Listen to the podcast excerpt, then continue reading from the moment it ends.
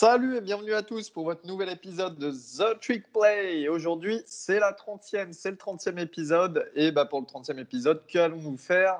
Nous allons démarrer les previews de la saison 2020, s'il y a une saison 2020. Euh, aujourd'hui, au menu des previews, on démarre avec la Big Ten West, la division Ouest de la Big Ten, donc qui regroupe Illinois, Iowa, Minnesota, Nebraska, Northwestern, Purdue et Wisconsin. Une division très très ouverte en fait, avec de très bonnes équipes qui, euh, bah, ont pris un tournant pour certaines, vraiment, qui se développent de plus en plus, qui vont faire mal à la, division Ouest parce qu'on connaît les grosses équipes, hein, Ohio State, Penn State, Michigan euh, à l'Est.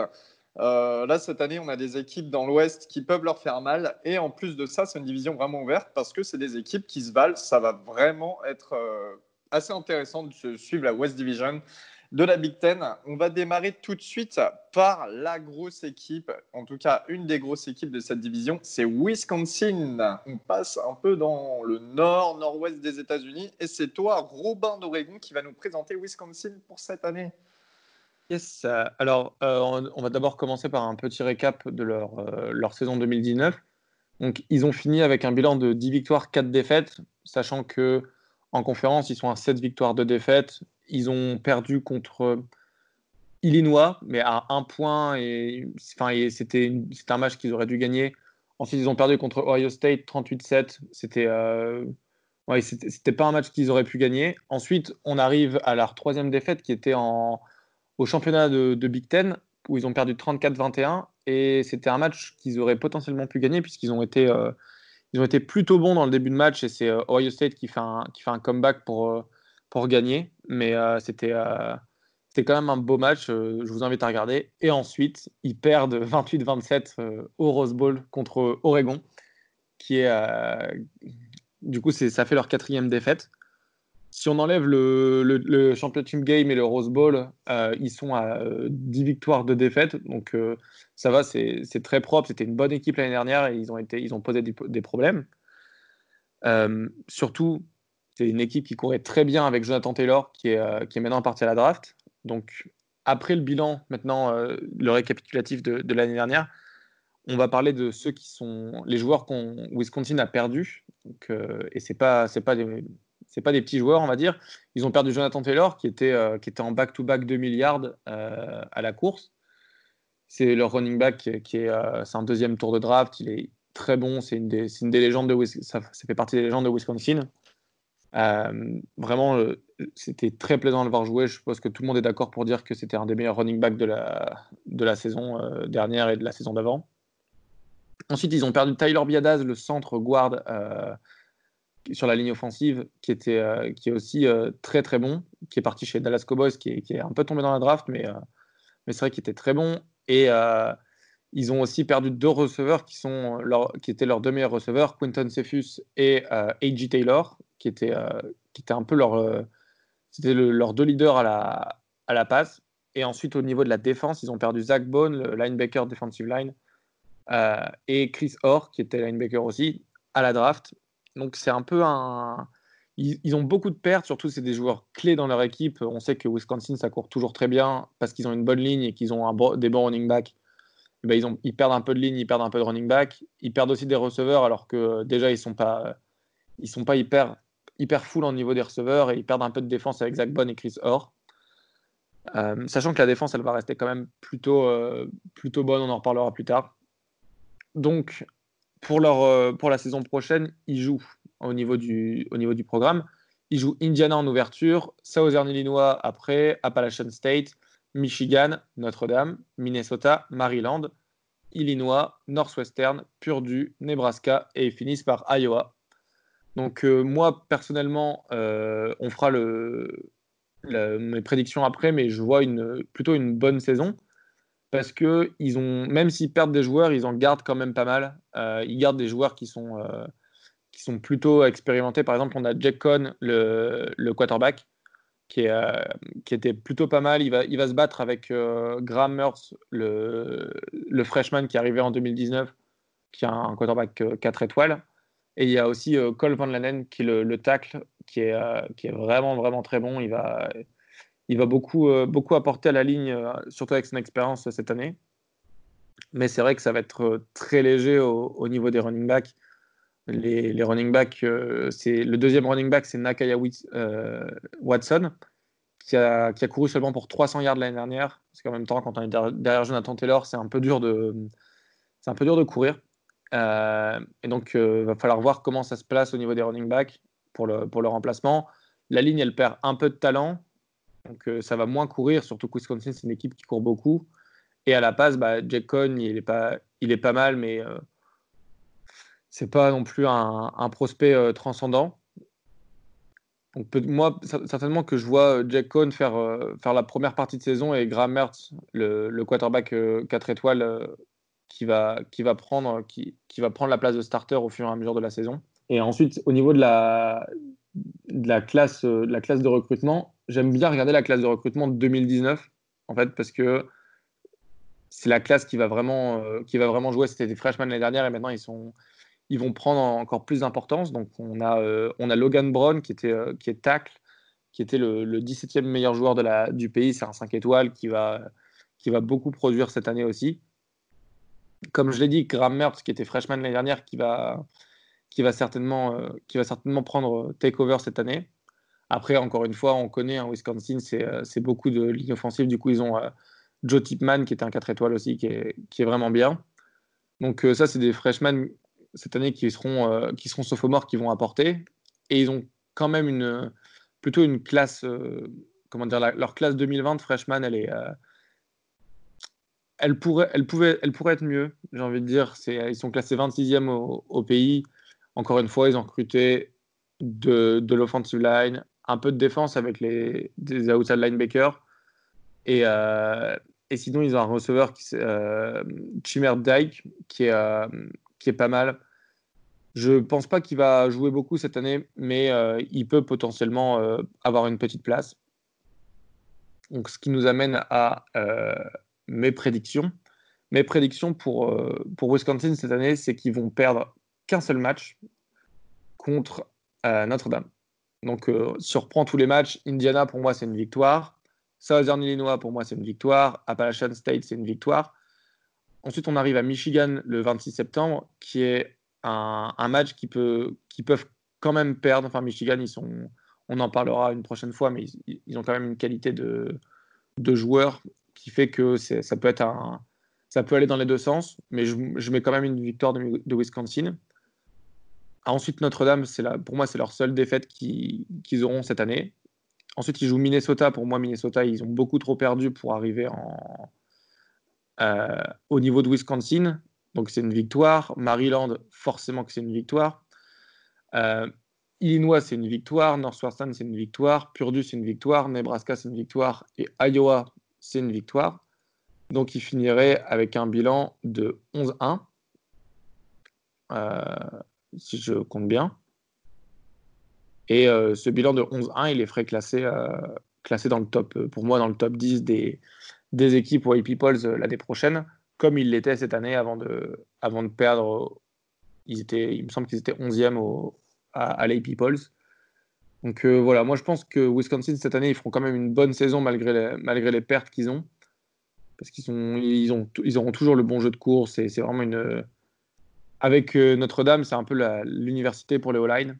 Et euh, je pense que ça va quand même, quand même produire cette année une seule défaite contre Notre-Dame. Et voilà, moi, ça, sera quand même une équipe à suivre pour, la, Big Ten, pour, pour concurrencer Ohio State et Michigan pour le titre. Merci beaucoup, Robin, pour nous avoir décrypté euh, la saison à venir euh, pour Wisconsin. Euh, on va passer à Purdue, Purdue qui se trouve dans l'Indiana, qui est l'ancienne fac de Drew Brees. Pour toi, Guillaume de Florida. Yes. Donc pour Purdue, alors Purdue c'est un peu compliqué parce que donc, ça va être la quatrième année sous Jeff Brom, euh, qui, a hérité d'une équipe euh, assez moyenne, euh, qui était un peu dans les profondeurs du classement de la Big Ten. Et en fait, sous, sous Jeff Brom, il a, réussi, il a réussi à récupérer cette équipe et en faire quelque chose de vachement intéressant en allant en se qualifiant pour un bowl game ces deux premières saisons. Sauf que, sauf que cette année, ça a été beaucoup plus compliqué. Donc en 2019, il y avait pas mal de hype autour d'eux, principalement autour de leur quarterback Elijah Sindelar et de leur petit freshman qui sortait d'une saison incroyable, du coup, qui était sophomore l'année dernière, Randall Moore. Sauf que c'est un peu parti en cacahuète dès le troisième match, quatrième match, par contre, Minnesota, où ils perdent dans le même match Elijah Sindelar qui se casse la clavicule et euh, Moore qui se blesse à, à l'adducteur, si je ne dis pas de bêtises. Et donc, à partir de là, ça a été très, très, compliqué. Donc, si on reprend le, le calendrier de l'année dernière de Purdue, ça a été une défaite contre Nevada. Euh, je crois que c'était sur un field goal à dernière seconde. Euh, derrière, une victoire face à Vanderbilt, une défaite face à TCU, une défaite euh, à l'arraché contre Minnesota. Donc Minnesota, en plus, on a vu la belle saison qu'ils font derrière. Et donc c'est à ce match-là où ils perdent leurs deux star players en attaque. Et derrière, ça a été une raclée face à, face à Penn State. Comme tout le monde, ils ont marché sur Maryland. Ils arrivent à accrocher à Iowa, mais ça perd. Eh, mais vous, il va falloir arrêter. L'autre avant qui dit forcément Maryland. Toi, tout le monde marche sur Maryland. Mais laissez Maryland tranquille, les mecs. On peut pas être en paix. Laisse-nous, il, nous reste encore un ou deux ans pour pouvoir te vanner. Et vu les recrutements que vous faites, là, ça va, ça va remonter. Donc laisse-nous vanner encore un peu, ça va passer. Donc voilà, ouais, donc, euh, ils perdent contre, contre Illinois. Ils arrivent à battre Nebraska et Northwestern en back-to-back. Derrière, ils perdent contre Wisconsin et ils perdent contre Indiana en double overtime. Donc, euh, ce qui fait un bilan de 4-8. Donc, euh, loin des attentes et de la hype de pré-saison. Mais voilà, encore une fois, c'était euh, aussi en partie dû à la perte de leurs deux gros joueurs en attaque, plus une défense qu'on qualifiera de très moyenne, qui finit 13e en total defense dans la Big Ten. On rappelle qu'il y a 14 équipes dans la Big Ten, hein, donc vous faites le calcul, c'est assez simple. Ils sont avant-dernier. Donc, euh, à la suite de ça, donc, ils perdent à la draft Bryson Hopkins, leur TDN, qui, qui est parti au Rams au 3, 4e tour. 4 tour. Et euh, Marcus Bailey, leur, leur, linebacker, qui part euh, chez les, chez les Bengals au, dernier tour. Après, niveau commit, il y a quelques, trucs, quelques petits commits intéressants. Ils ont un 4 étoiles en, en quarterback, donc, qui était le 12e du pays, Michael Alemo, il récupère aussi Tyreek Murphy, un running back 4 étoiles et, deux, deux, receveurs 4 étoiles. Euh, non, un 4 étoiles et un 3 étoiles, pardon. Euh, donc, euh, donc voilà, donc une classe assez intéressante. Ils finissent 33e du pays, est vraiment pas mal pour Purdue, je trouve. 7e de la Big Ten. Donc derrière ça, bah, là, leur joueur sur qui il va falloir s'appuyer, ça va être un nouveau quarterback qui, malheur ou, à cause ou grâce, je ne sais pas, mais à la blessure de, de Sindelar qui a pris pas mal, ils ont pris pas mal de, pas mal de reps, donc c'était intéressant. Parce que je ne l'ai pas dit, mais ils perdent aussi euh, leur quarterback Elijah Sindelar qui arrête le football. Euh, à cause des blessures, euh, il, a, il a annoncé en, décembre qu'il qui passait à autre chose du foot et que le foot c'était derrière lui. Donc il récupère Jack Plummer et Aiden O'Connell, ainsi que le graduate transfer de UCLA Austin Burton donc, il va y avoir, à mon avis, une vraie, euh, une vraie compétition et une, euh, une, vraie, une vraie compétition au poste, au poste de quarterback. Donc, ça va être vraiment intéressant. Derrière, euh, en, running, en receveur, pardon, il récupère David Bell qui fait une très belle saison suite à la blessure de, David Moore, de, de Rondell Moore, pardon. Donc, qui a, vraiment, qui a step up en l'absence de Moore. Donc, ça va faire un, très beau duo, peut-être même un des, un duos les plus dynamiques, en tout cas, euh, de la Big Ten. Derrière, euh, ils récupèrent leurs deux running euh, les plus productifs, donc King, King Deru et Zander Horvath. Deru qui est plus un, un speedback et Horvath qui est plus un powerback. Donc c'était leurs deux, leurs deux leading rushers à la saison passée, donc ça, il n'y aura pas beaucoup de, de mouvements. Ils récupèrent 4 de leur line sur les 5. Euh, sur une OL qui n'était euh, pas forcément la meilleure, mais qui du coup a pris de, a pris de l'expérience et, euh, logiquement qui devrait avoir progressé, donc ça pourrait être intéressant. Après, comme j'ai dit tout à l'heure, c'est la défense qui a vraiment fait défaut. ils finissent 12e en scoring defense, 13e en total defense. donc il y a un nouveau coordinateur défensif, si je dis pas de bêtises. Diaco, il s'appelle. Donc, euh, donc on va voir ça a donné. Ils, récupèrent quelques-uns de, leurs euh, leurs joueurs importants, dont, euh, dont Lorenzo Neal, leur, leur. Sachant qu'ils vont passer dans une, dans une défense 3-4, avoir un, un vrai nostacle dominant, c'est vachement important. Donc, donc Neil qui lui aussi avait raté la saison 2019 à, cause d'un croisé qui avait sauté. Donc voilà, après ils ont le DN de Georges Kalaftis qui, qui commence à, apparaître sur certains draft boards alors qu'il est que sophomore pour 2022. En tout cas, je l'ai vu sortir sur, quelques-uns des, draft boards. Donc euh, voilà, ça va être une défense jeune, euh, malgré tout avec un peu d'expérience, et qui va devoir prouver parce qu'il va falloir vraiment qu'il y ait, voir du progrès par rapport à l'année dernière, parce que sinon ça va être vraiment très compliqué pour eux. Et du coup, euh, bah, les points clés pour cette année, ça va être, ça va être l'état de forme de, de Moore et de Lorenzo Neal, du coup les deux qui n'ont pas pu jouer une grande partie de la saison ou la saison complète ça va vraiment se focaliser autour de ces deux-là. Je rappelle juste que, euh, que Moore, il est considéré comme un des meilleurs receveurs du pays. Potentiellement, selon sa saison, euh, potentiellement first rounder ou en tout cas euh, dans les deux premiers tours. Donc ça va vraiment être ultra important de les garder les, deux en, très bonnes conditions et qu'ils puissent faire toute la saison pour qu'ils aient une chance de au moins espérer quelque chose, au, moins, viser, le ball game, je pense que ça serait, c'est l'objectif. C'est l'objectif. Ils ne pourront pas aller plus haut avec cette équipe-là. Donc, il faut viser les six. Donc, du coup, ça nous, arrive à, ça nous fait arriver à, à, leur, petite prédiction. Euh, il va pas être facile parce que donc du coup ils commencent euh, à Nebraska. Derrière ils reçoivent euh, Memphis et Air Force, donc euh, les deux qui étaient deux, deux équipes à plus de 10 victoires l'année dernière. derrière Boston College Rutgers, Illinois, Michigan, Northwestern, Minnesota, Wisconsin, Iowa et Indiana, plus un Big Ten Championship euh, si jamais. Euh, alors moi, contrairement à Robin, je vais pas, vais pas faire euh, équipe par équipe parce que, en fait, pour moi, Purdue c'est le genre d'équipe qui va faire une grosse upset, mais je, ne pourrais pas dire contre qui. Mais dans les équipes Michigan, Minnesota, Wisconsin, je serais absolument pas étonné de, de trouver une victoire, simplement. Ouais, donc même s'ils jouent à Michigan et à Minnesota et qu'ils reçoivent, euh, reçoivent Wisconsin, je les, je, les, vois avoir un upset là-dedans. derrière, je les vois pareil battre Nebraska, battre soit Memphis, soit Air Force, et à mon avis perdre un des deux, enfin gagner un et, perdre un. Je vois une, victoire contre Boston College, une victoire contre Rutgers. Allez, une contre Illinois. Défaite euh, Michigan, défaite, euh, défaite Northwestern. allez, victoire à Minnesota. Défaite Wisconsin, défaite Iowa. Et une victoire contre Indiana. Du coup, ça doit faire. Euh, pour moi, ils vont, d'une façon ou d'une autre, ils vont faire un 6-6. Ils vont arriver à accrocher, accrocher leur, leur ball game contre Indiana. Et voilà, comme j'ai dit, à mon avis, il y aura un upset sur euh, une, des trois grosses équipes.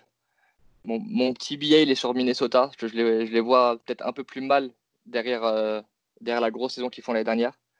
Donc voilà, moi je les vois à 6-6 euh, avec, un, avec un upset. Eh ben, merci beaucoup, Guillaume. Et euh, d'ailleurs, tu fais bien de parler de Minnesota parce qu'on va passer à Minnesota. Minnesota, c'est une équipe vraiment qui a step up l'année dernière et euh, qui est devenue vraiment très intéressante en tout cas et très plaisante à voir jouer.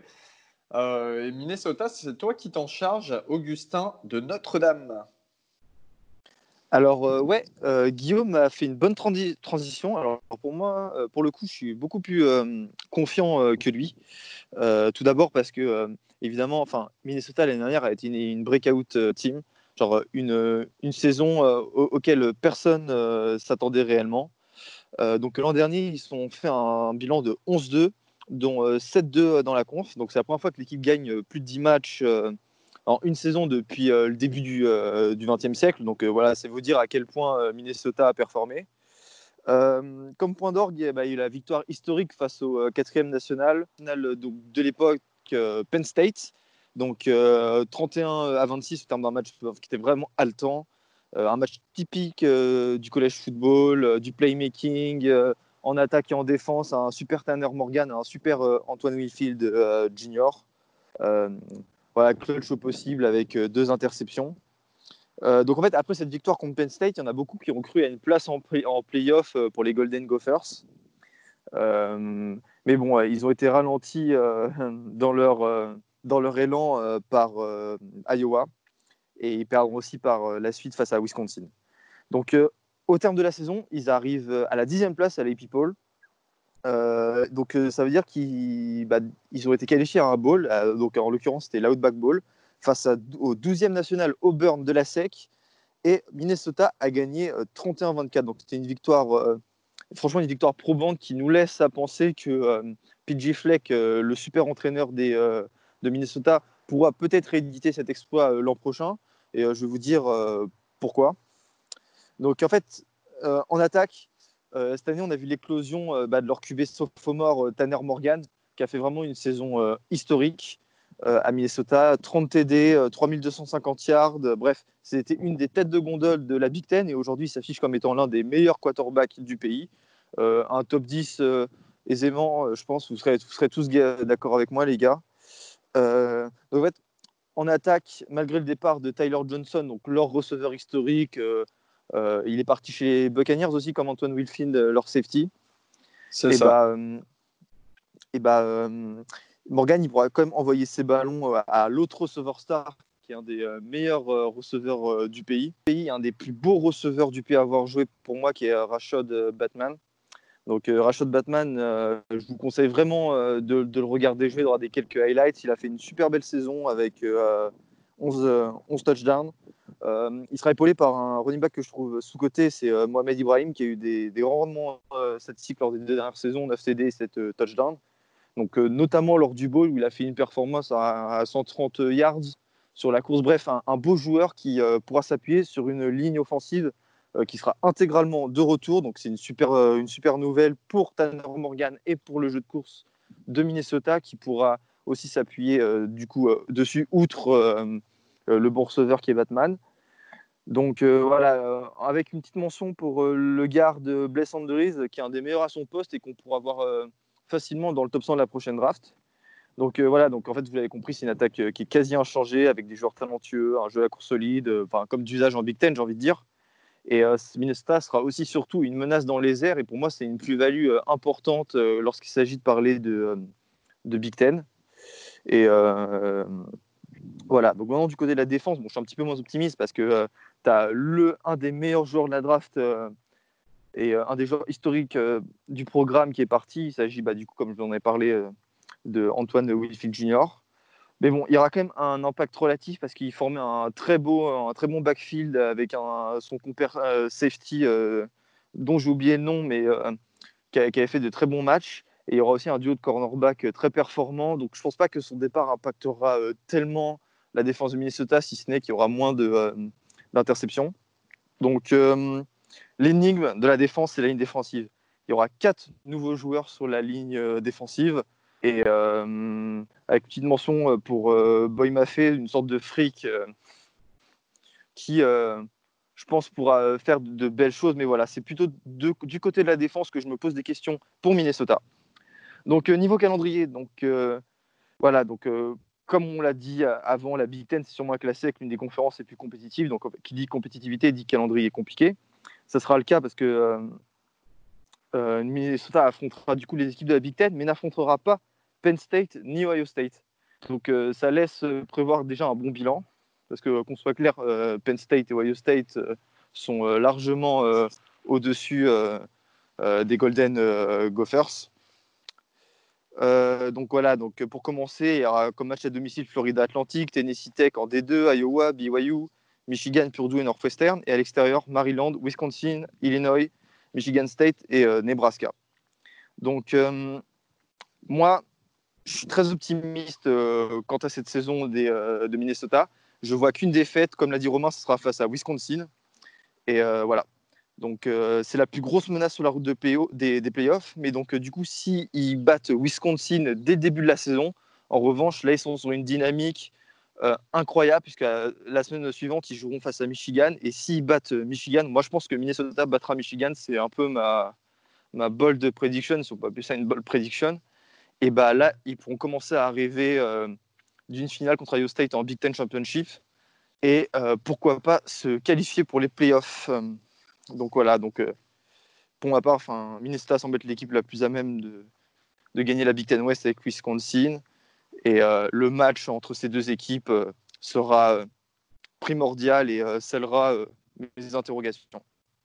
Voilà, donc si vous voulez suivre Minnesota cette saison, n'hésitez surtout pas parce que ça risque d'être une belle saison, tout comme l'année dernière. Hein. c'est vraiment agréable, euh, j'insiste là-dessus, c'est vraiment agréable à avoir joué comme équipe. Et euh, c'est vrai que le QB Tanner Morgan aussi vaut le détour parce que c'est un QB à, euh, pur style quarterback en fait. et, c'est vraiment, c'est vrai, ça va être sympa à voir. On va passer à Northwestern. Alors, Northwestern, c'est pour moi Elio de Maryland. on met dans le contexte, hein, c'est la plus grosse fac la plus proche de Chicago. C'est une fac qui académiquement est excellente, une des meilleures du pays. Euh, sur le terrain, ça l'est un peu moins. Les résultats de la dernière saison en overall, c'est 3, victoires pour 9 défaites, hein, et notamment dans la conférence Big Ten, c'est une victoire pour 8 défaites. Les victoires sont face à l'Université de Las Vegas, l'Université du Massachusetts, et pour la rivalité face à Illinois, parce qu'Illinois sont les rivaux avec le Land of Lincoln euh, rival game. Euh, il y a une petite victoire 29 à 10. Après, des défaites hein, face à Wisconsin, Iowa, Ohio State. on ne les citera pas tous, et notamment Stanford. Euh, les mouvements d'intersaison, les mouvements d'intersaison, eh bien, au niveau des joueurs qui ont commit et qui arrivent à partir de 2020, on a Peter Skonski qui est un center 4 étoiles et qui est le troisième meilleur centre du pays. Donc ça, c'est assez intéressant. Après, derrière, bon, voilà, le niveau baisse un peu. Hein. On a Josh Prieb, euh, qui est le, 20e guard du pays, Cullen Coleman, le 33e euh, outside linebacker du pays. Et pour le reste, c'est à peu près des joueurs en tout genre, souvent des 3 étoiles, mais pas très bien classés. On a surtout une arrivée importante, c'est que Mike McCall, qui était l'offensive coordinateur des 12 dernières saisons de, Northwestern, est parti. Et on a Mike Bajakian qui arrive, qui est l'ancien QB coach des Buccaneers qui était aussi euh, offensive coordinateur une saison chez les Tennessee Titans et l'année dernière à Boston College.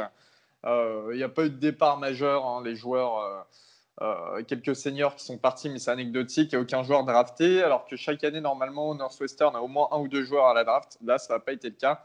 en même temps, au vu de la saison qui s'est produite, bon, on, on, peut savoir pourquoi. alors, les points forts de l'équipe, c'est qu'il y a quand même un nouveau coach offensif et qu'il y a beaucoup de jeunes joueurs hein, qui se développent. Il y en a beaucoup qui étaient euh, l'année dernière euh, euh, freshman et sophomore, donc qui passent sophomore et junior cette saison.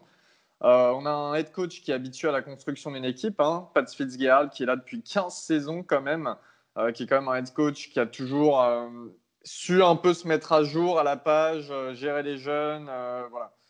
Euh, à, ce niveau-là, l'équipe a quelque chose à faire. Elle est en construction. Après, les points faibles, c'est que ça reste une équipe très fragile en général hein, et qu'il n'y a pas vraiment de leader reconnu, notamment au poste euh, offensif et au poste de quarterback. Il y a deux joueurs à suivre cette saison. Alors, ça va faire un peu grincer des dents, mais il faut quand même le suivre. Il y a Hunter Johnson. Hunter Johnson, qui est un ancien transfert de Clemson, qui en 2017 était à la sortie du lycée, donc un 5 étoiles et le deuxième meilleur quarterback du pays, euh, qui a fait une saison à, Clemson et en fait qui a vu venir Trevor Lawrence derrière. Et je pense qu'il a senti qu'il allait se faire sauter sa place, parlons comme ça. Euh, voilà, et qui a transféré à Northwestern. Il a fait une saison où il s'est assis sur le banc parce qu'il ne pouvait pas jouer à cause des règles NCAA. Euh, et puis l'année dernière, en fait, il a fait une saison catastrophique. Un touchdown, quatre interceptions, des problèmes de blessures, de vie personnelle, de mauvais appels de jeu. Enfin, c'était un peu n'importe quoi. Euh, on sait que Northwestern, ces dernières saisons, ont quand même été habitués à offrir des quarterbacks plutôt pas trop mauvais, qui sont en NFL. Hein. Je pense à Clayton Thorson, à Trevor Siemian. Euh, Est-ce qu'Hunter Johnson peut élever son niveau cette année? C'est pour ça que c'est un joueur à suivre. On va voir. Est-ce que le mec était 5 étoiles? Après, j'avais Baptiste qui me le disait en off tout à l'heure. Euh, à l'époque, quand même, au moment du recrutement, euh, apparemment, beaucoup d'équipes s'étaient un peu déchauffées sur lui parce que finalement, il jouait pas euh, au niveau lycéen, il ne jouait pas sur des grosses catégories. Donc, à voir. Et euh, en joueur à suivre en défense, j'ai pas dit Fischer, pas dit Fischer, moi que j'aime beaucoup. C'est un linebacker hein, très solide, c'est un peu la tour de contrôle de la défense. Hein. Il est leader défensif dans l'équipe depuis plusieurs saisons. il y a un moment, il y a plus d'un an de ça, il était vu comme un potentiel deuxième ou troisième tour de draft. Euh, l'année dernière, bon, c'est à l'image de la saison de l'équipe. Il a fait une saison un petit peu moins, un petit peu moins bonne. Un sac, six tackles for loss et une interception. Bon, voilà, c'est pas si mal, mais il y a beaucoup mieux à faire. Mais Paddy Fisher reste un bon joueur et très travailleur. Donc n'oubliez pas ce nom. Euh, voilà. Après, au niveau de l'attaque, il y a quand même le retour de Ray Ellis, le receveur qui avait été auteur de 9 touchdowns en 2018. L'année dernière, c'était que 3 touchdowns. Il y a quand même deux, peut-être 2-3 receveurs derrière qui se développent avec Malik Washington notamment. On a aussi des bons running backs euh, avec Evan Hull et Drake Anderson qui sont aussi assez jeunes et qui se développent aussi. Et surtout, surtout, euh, il y a l'arrivée du quarterback d'Indiana, Peyton Ramsey, qui était quand même un joli petit potentiel à une certaine période. Euh, finalement qui a transféré du côté de Northwestern. Donc on va voir s'il obtiendra le poste. Mais il y a encore quelque chose d'un peu plus, euh, euh, sympa, c'est qu'il y a le quarterback qui s'appelle Andrew Marty, qui a été utilisé l'année dernière à un certain moment de la saison. Il a été utilisé comme un Tyson Hill player, un couteau suisse, c'est-à-dire qu'il faisait office de quarterback, de running back, voilà. Et ça a délivré quelques petites phases de jeu offensive assez sympas. Euh, donc, faudra garder ça. Ça peut être vraiment sympa à l'offense. On sait que Pat Fitzgerald est, un habitué, hein, le, head coach de Northwestern, à, créer des offenses euh, un peu, un peu, pas délirantes, mais un peu fantaisistes de temps en temps. Donc voilà.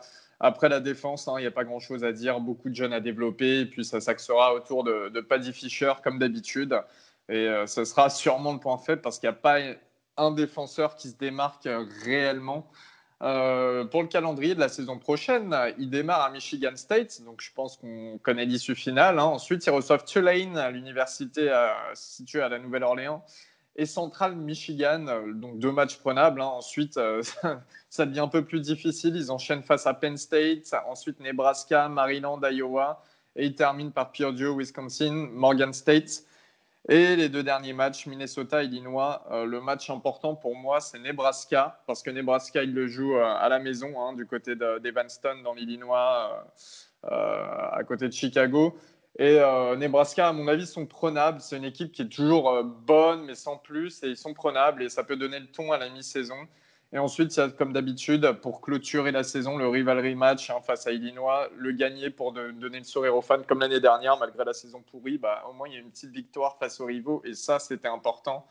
Euh, les objectifs, les enjeux de cette saison, c'est développer l'équipe et en faire une, équipe assez embêtante à jouer, surtout à domicile, euh, sous, le vent, euh, sous le vent du lac Michigan. Et puis ressortir des nouveaux joueurs à la draft pour attirer de nouveaux prospects. En fait, tout simplement, ça attire toujours de voir une équipe qui sort quelques joueurs à la draft. Euh, voilà, donc la projection, je les mets en 5 victoires, 7 défaites, avec un upset pour, face à Nebraska, enfin pour Nebraska en tout cas. Euh, j'essaye d'être d'être très optimiste, j'avoue, pour Northwestern, mais je pense qu'il y a quelques équipes à prendre, Morgan State, Lane, Central Michigan, ça, ça peut se prendre, même Purdue, on ne sait jamais, euh, sur un malentendu. Voilà, ça sera, je pense que ça peut être sympa à suivre. Ça peut être sympa à suivre. Après, euh, si, vous ne suivez pas Northwestern, euh, on ne vous en voudra pas, c'est normal. Hein. Et voilà, et juste le match euh, le 7 novembre face à Wisconsin qui se jouera au Wrigley Field de Chicago, donc qui est l'antre de l'équipe de baseball des Cubs de Chicago. J'étais allé qui a un stade historique qui est vachement sympa. voilà, donc un petit, si vous voulez suivre Wisconsin, justement, regardez ce match. C'est en plein dans Chicago. Franchement, ça peut être sympa. Voilà, voilà.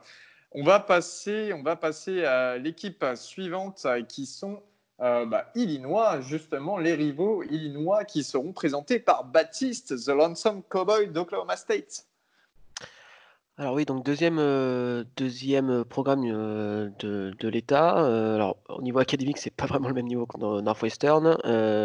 ils sont donc à la tête quand même de l'Illinois. Il y a quand même Lovie Smith. Hein, c'est un nom qui parle quand même pas mal de fans de, de NFL, puisque ça a été le coach des Bears pendant 9 ans, si je dis pas de bêtises, et qui avait quand même mené Chicago à une finale de la NFC perdue contre les Packers en 2010, si mes souvenirs sont bons. Donc voilà, c'est quand même un coach qui, qui après, après son passage à Tampa Bay un peu compliqué, bah, est, revenu, est revenu en college football. et qui a été attendu pour, bah, pour changer un peu la trajectoire du programme d'Illinois, qui, qu'on soit très clair, hein, fait partie de ces programmes qui naviguent entre le pas bon et le moyen au fil des années, enfin entre des bilans qui sont entre 3-9 et, 6-6 de temps en temps. Donc en 2019, euh, les Fighting Illini ont réussi à, se, qualifier pour un bowl grâce à un bilan de 6-6 sur la saison régulière. Donc pour la première fois depuis 2014, donc en soi c'est quand même euh, un bon résultat. Donc euh, je vous fais rapidement le bilan, mais grosso modo ils ont, attaqué la saison par deux victoires, puis quatre défaites avant de repartir sur une série de quatre victoires, notamment celle contre Wisconsin dont Robin parlait tout à l'heure, avant de finir la saison par trois défaites, notamment contre, Northwestern, alors que Northwestern avait quand même pas une équipe terrible, l'année dernière, et finalement une défaite lors du Red Box Bowl contre euh, les Golden Bears de, de California. Euh, donc, euh, donc voilà. Illinois semble sur le, bon chemin, malgré, malgré voilà, un contexte, notamment au niveau du recrutement, qui est compliqué. Alors il y a une certaine stabilité au niveau des coachs, il n'y a pas de changement. C'est Lovis Smith qui continue à être coordinateur défensif. Mais au niveau recrutement, c'est très compliqué. C'est carrément la dernière classe de recrutement euh, de la Big Ten, euh, avec seulement 13 recrues, ce qui est très faible. Alors pour, euh, pour compenser ça, il y, a eu pas mal de, pas mal de transferts, souvent de, gros programmes, hein, qu'on soit très clair. on a Luke Ford, l'ancien tight de Georgia, par exemple. qui, va, qui va apporter à, l'attaque. mais à côté de ça, c'est vrai que sur le recrutement pur, c'est un petit peu compliqué. Euh, en termes de, de, points forts, points faibles, alors Illinois a quand même la capacité, ils en reviennent, 78% de leur, euh, de leur production revient cette année notamment en attaque, euh, avec 64, pardon, 86% de leur production, et notamment Brandon Peters, l'ancien quarterback de Michigan, qui devrait être titulaire au poste de, de quarterback, sachant que euh, il y a toujours euh, le point de vue sur les blessures. On sait qu'il a été, euh, il a été blessé longtemps l'année dernière et sans être un quarterback extraordinaire, c'est un quarterback correct. C'est un petit peu le, problème de ces, de ces programmes. Il n'y a pas vraiment de skill player important et souvent on se retrouve avec, avec, des, avec des joueurs qui sont bons, mais qui n'ont pas ce un peu hit factor qui, qui font lever de la chaise ou presque gagner des matchs tout simplement. Euh, donc c'est parfois c'est un petit peu un petit peu compliqué. Donc Brandon Peters sera euh, en concurrence avec euh, Isaiah Williams, un ancien recrue 4 étoiles qui qui n'a joué seulement 4 matchs l'année dernière. au niveau de bah, des skill players, donc on, peut on peut parler de Joel Imar Bébé, un ancien joueur du USC, donc on revient toujours sur ce, côté, euh, bah, pas mal de transferts arrivent à, Illinois pour euh, finir leur carrière. Et du côté, euh, c'est probablement le seul vrai skill player en attaque. Parce que la grosse question qui se pose, c'est quand même très clairement le jeu de course. Sachant que les deux meilleurs running backs ne sont plus là. Regine Corbin et Drew Brown sont partis. Et c'est un peu savoir qui va, qui va porter les ballons à, Illinois. on parle de Raven Bonner, un ancien, le meilleur coureur de l'année 2017, mais qui était blessé. Donc voilà, toujours les, questions qui se posent. Et peut-être Reggie Love, peut-être la recrue la plus intéressante de cette année, mais c'est toujours compliqué de faire confiance à un true freshman, même si au poste de running back, c'est souvent la ligne qui compte. En parlant de ligne, ça sera probablement le point fort de l'attaque avec quatre starters qui reviennent, et notamment Kenan Green, qui est le guard gauche, qui est possible, qui est en train, en tout cas, d'être considéré comme un guard de, très haut niveau et qui pourrait très bien finir en NFL l'année prochaine. Euh, donc, euh, donc voilà côté du côté de l'attaque. Euh, du côté de la défense, on peut noter la perte de Dele Harding, le, linebacker. mais qu'on soit très clair, le, gros point faible de Illinois, ça sera la ligne défensive pardon, qui a perdu trois des quatre titulaires. Euh, et qui recrute, comme il recrute mal, bah, finalement c'est très compliqué d'avoir du talent à ce niveau-là. Et quand on sait l'importance de la ligne offensive, de la ligne défensive pardon, euh, dans le football moderne, euh, ça sera quand même un, très gros point faible, surtout quand il faudra affronter par exemple Wisconsin et ça, et ça line complètement démesuré. Par contre, au niveau euh, euh, du linebacker et, du, et la seconderie, en général, là par contre, il y a quand même vraiment des bonnes choses. Euh, alors, je vais parler quelques noms, voilà, lancer quelques noms. Jake Hansen avec Milo Eifer sont les deux linebackers un peu stars de, l'équipe. Milo Eifer qui vient de Washington, encore un transfert, j'ai envie de dire. et sinon, du côté de, la seconderie, on peut On peut parler de, du safety qui, qui, met des grands coups, Sidney Brown, ou sinon du duo de, corner, Tony Adams et Nat Hobbs, qui, donne quand même de l'assise à cette défense. je rappelle que Lovie Smith, la défense, c'est quand même sa caractéristique. Et en fait, c'est ce qui fait un peu tiquer les fans de, de Illinois, c'est que finalement, ben, on sent pas trop la patte euh, Lovie Smith euh, sur, euh, sur cette équipe et notamment en défense qui, qui a un peu du mal. C'était un le, c'est un peu le problème de Illinois, c'est que la défense a vraiment du mal et du coup l'attaque touche très peu le ballon finalement.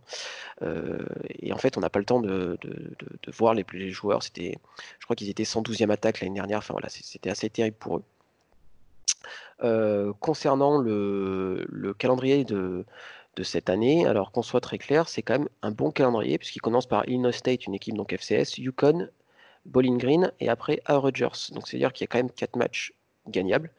Euh, s'ensuit un calendrier dur sans être impossible puisque finalement il joue que Iowa State dans les très très grosses équipes de la Big Ten Est et ça sera en fin de saison juste avant d'ailleurs le The Game donc pourquoi pas? Sait-on jamais? On sait que Iowa State a souvent des trous d'air hein, euh, on avait, on avait fait la prévue Purdue, on se souvient de la, Purdue il y a deux ans, euh, ou Iowa il y a trois ans. Enfin voilà, ils ont quand même tendance à lâcher des matchs. Alors pourquoi pas euh, Illinois cette année?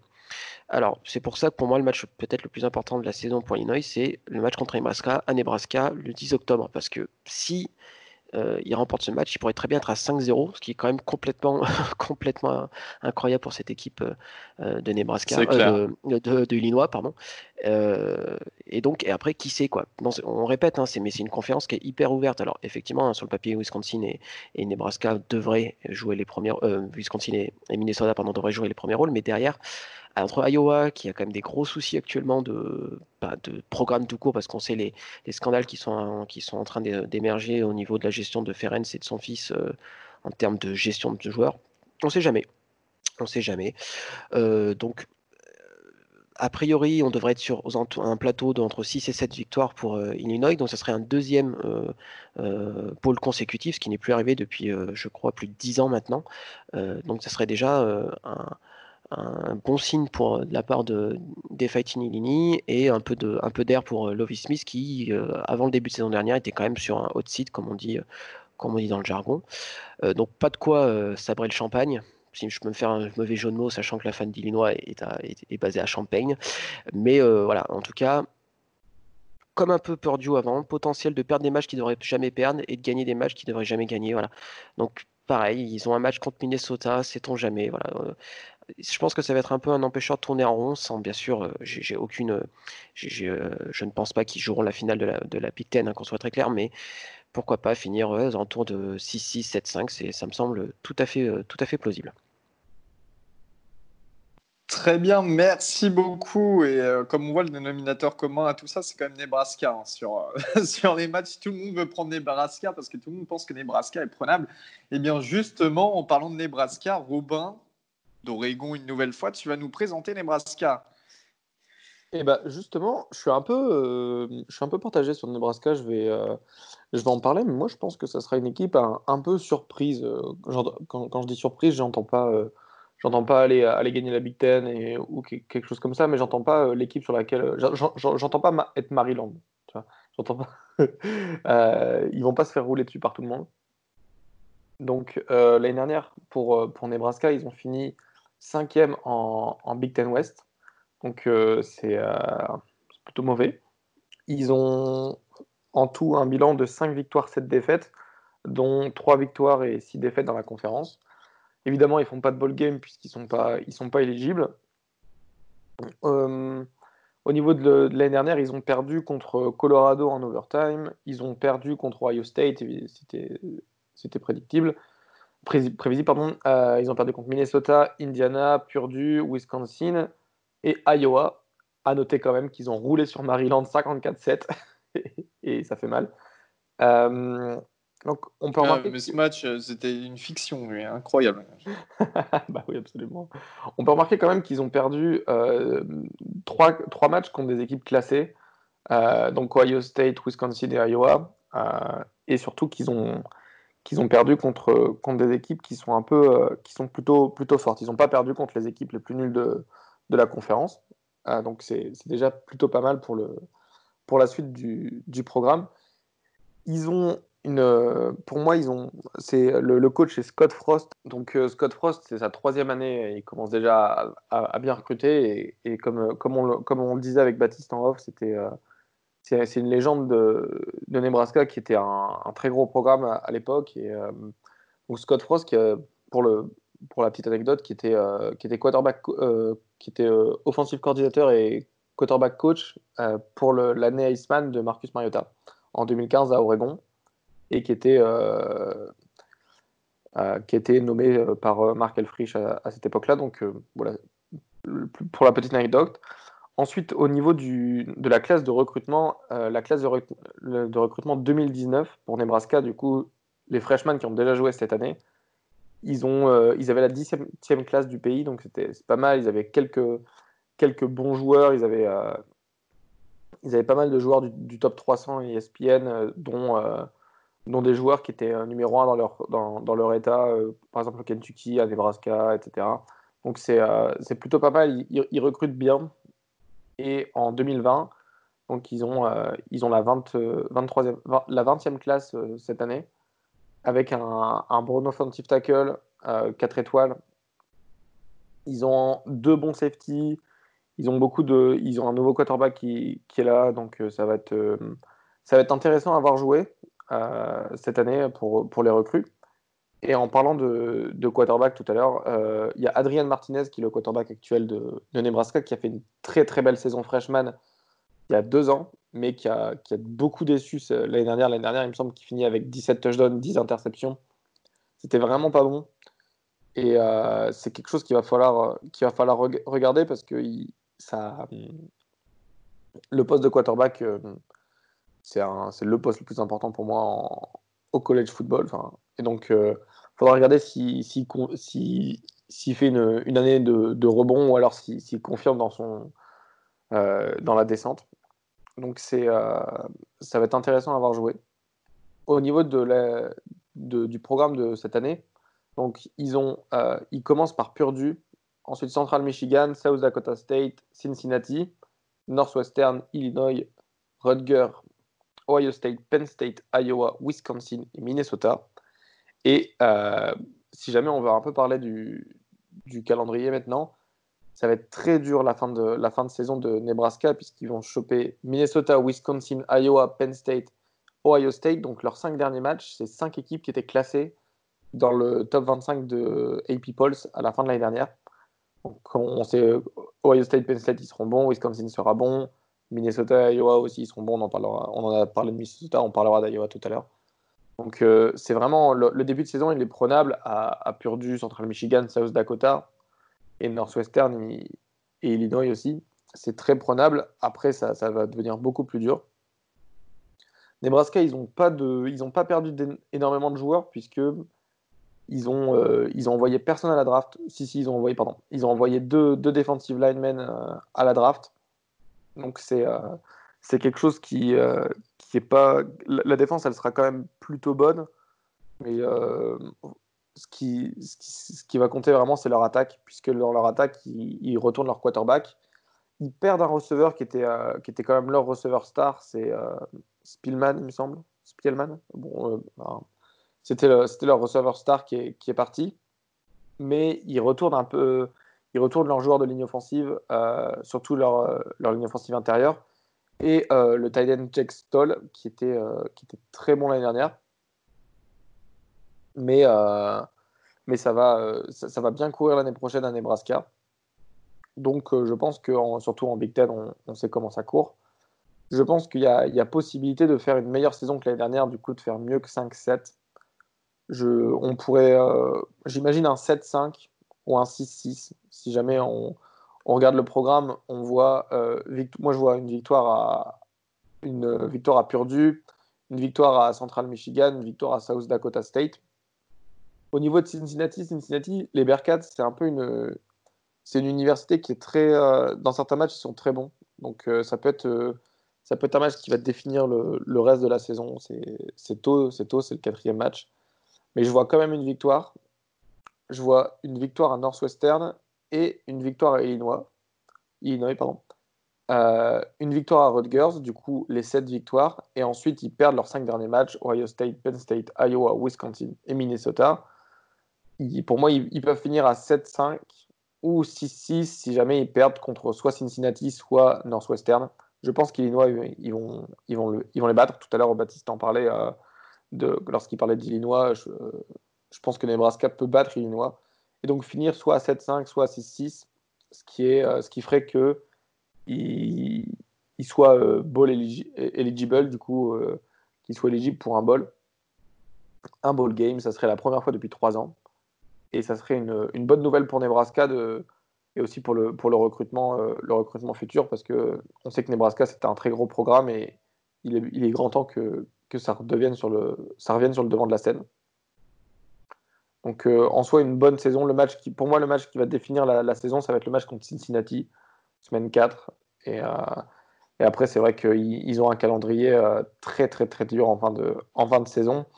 C'est, euh, je les vois même pas prendre un match sur les 5. Ça va être, ça va être très dur. Donc, donc voilà, un, 6-6 ou un 7-5 pour Nebraska.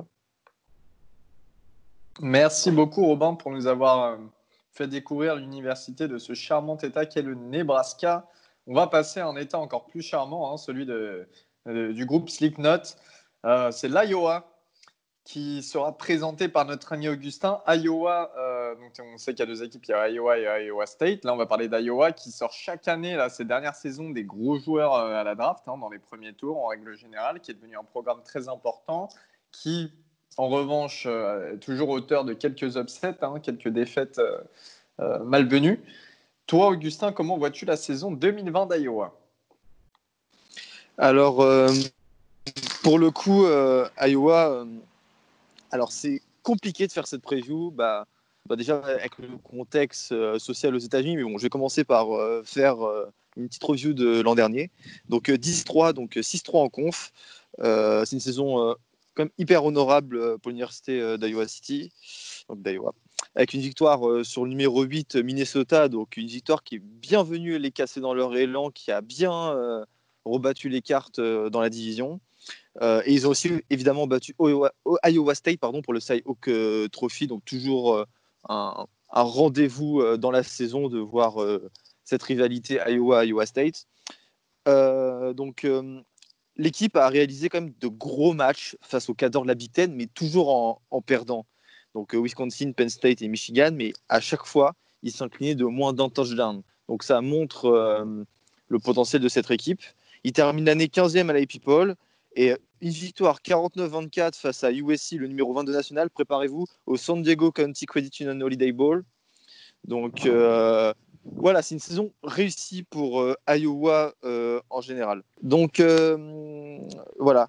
Donc en intersaison, Iowa a été au centre de controverses dans le contexte qu'on connaît actuellement aux États-Unis, contexte social avec Black Lives Matter.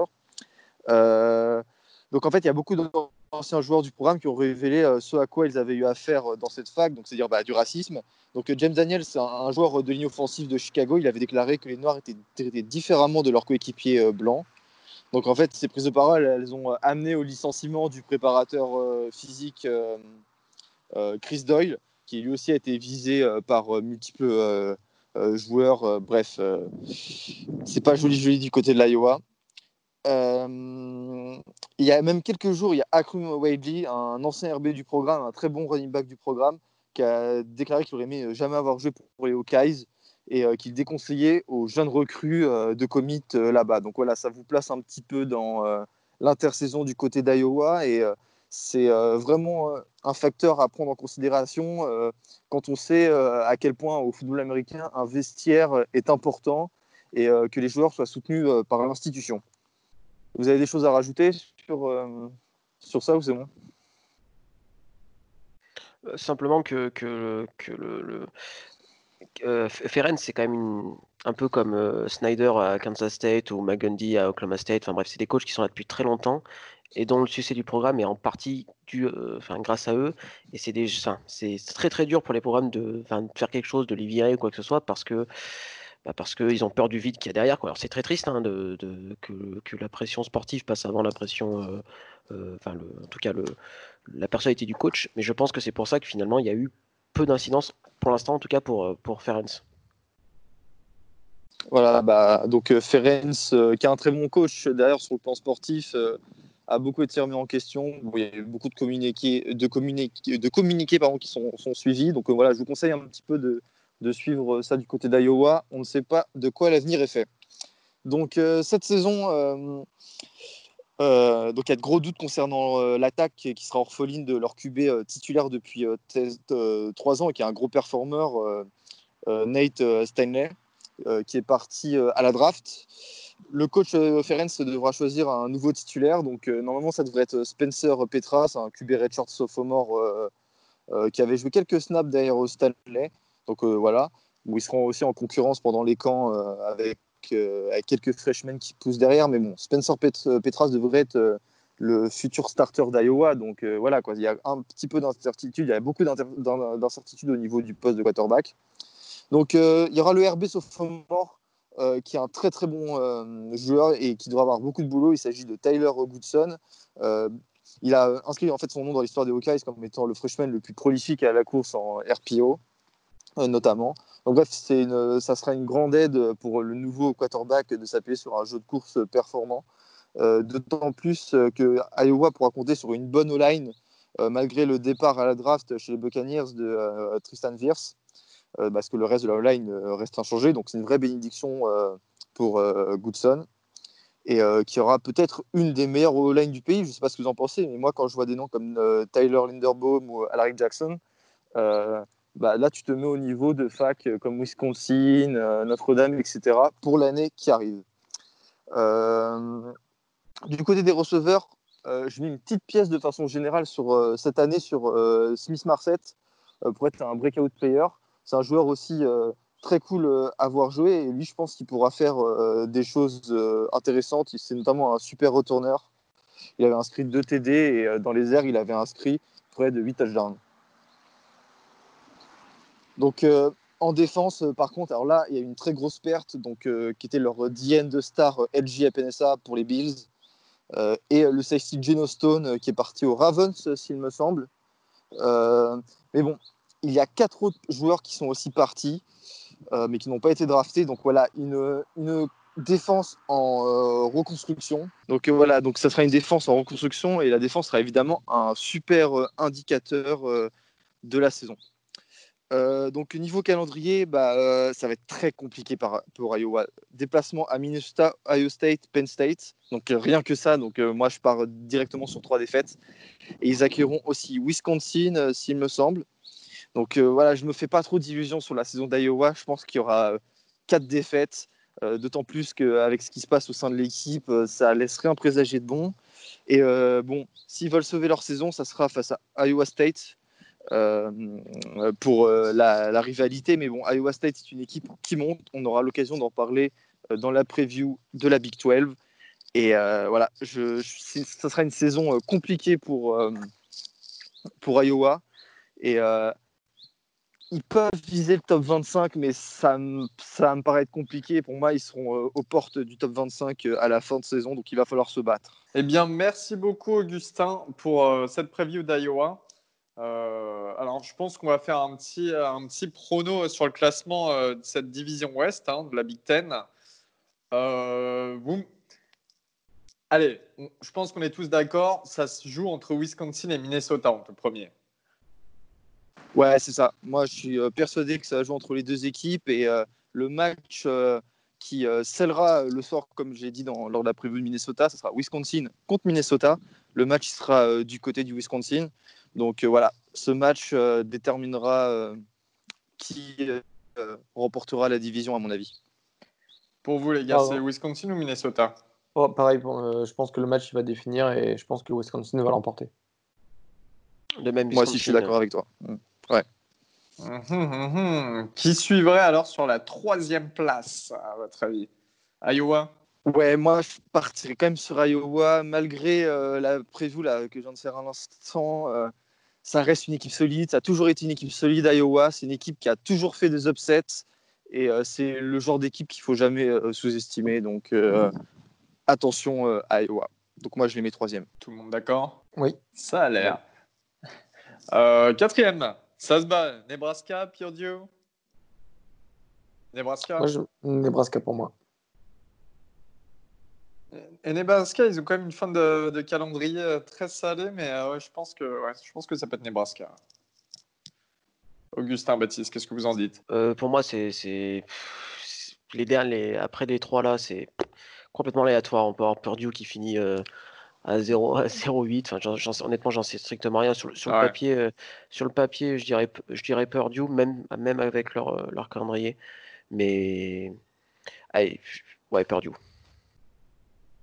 Ouais, moi aussi, je partirais sur Purdue, mais comme Baptiste l'a dit, ouais, c'est hyper aléatoire. C'est des équipes, ça peut faire du 3-9 ou du 6-6. Enfin, c'est euh, pour le coup, euh, là, c'est vraiment impossible à prévoir et euh, ça jouera sur des petits détails comme des field goals à la fin des matchs ou des touchdowns dans les dernières secondes. C'est vraiment compliqué à définir un classement précis.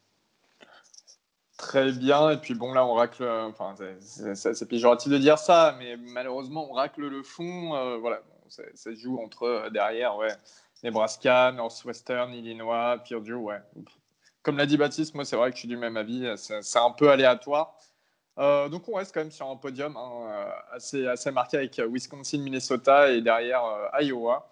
on verra bien, on verra bien en fin de saison l'année prochaine si on avait eu raison. En tout cas, merci messieurs d'avoir participé à cette preview et on arrive la semaine prochaine avec une autre preview. Ben, on se dit à bientôt.